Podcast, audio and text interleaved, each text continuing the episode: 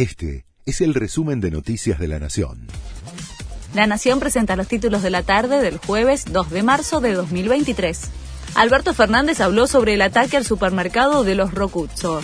Estamos haciendo mucho, pero evidentemente algo más habrá que hacer, expresó el mandatario luego de que un supermercado de la familia de Antonella recibiera 14 disparos y un mensaje mafioso en Rosario. El problema de la violencia y el crimen organizado es muy serio y hay que hacer algo por los rosarinos y santafesinos, agregó el mandatario. Por su parte, el ministro de Seguridad de la Nación, Aníbal Fernández, dijo, los narcos han ganado. La oposición pide la renuncia de Aníbal Fernández tras el ataque mafioso a la familia de Messi. Desde PRO, Republicanos Unidos y la coalición cívica reclamaron la salida del ministro de Seguridad tras reconocer que se perdió la batalla contra el narcotráfico.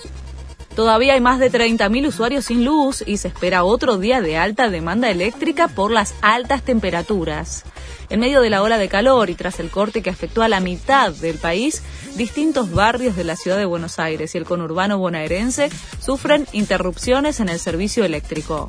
Rige una alerta naranja en el AMBA y la máxima podría superar los 38 grados. López Obrador anunció un plan con Argentina y otros países para combatir la inflación en los alimentos.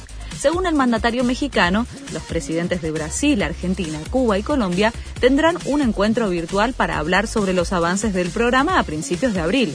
El objetivo es lograr un acuerdo comercial para el intercambio de alimentos sin aranceles que permita combatir las uvas. El hijo de Ronaldinho jugará en Barcelona. Joao Méndez, hijo del ex delantero brasileño, firmó contrato con el equipo juvenil del Barça. Ronaldinho, que ahora trabaja como embajador del club, pasó cinco años allí como jugador, de 2003 a 2008.